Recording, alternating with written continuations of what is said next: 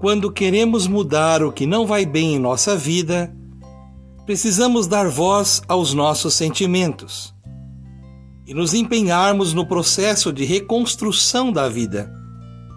É necessário sentirmos como a vida está acontecendo, reconhecermos o nosso espaço e tomarmos posse da própria realidade, sem nos fecharmos para as novas possibilidades. Os sentimentos precisam ser comunicados, jamais silenciados. Devem traduzir o que realmente queremos falar. Vamos lançar o olhar para novos horizontes que podem significar incríveis mudanças em nossa vida, capazes de nos transformarem a liberdade nos inspira a buscarmos novos horizontes e nossa esperança vai moldando dias melhores. Toda mudança tem o seu efeito positivo.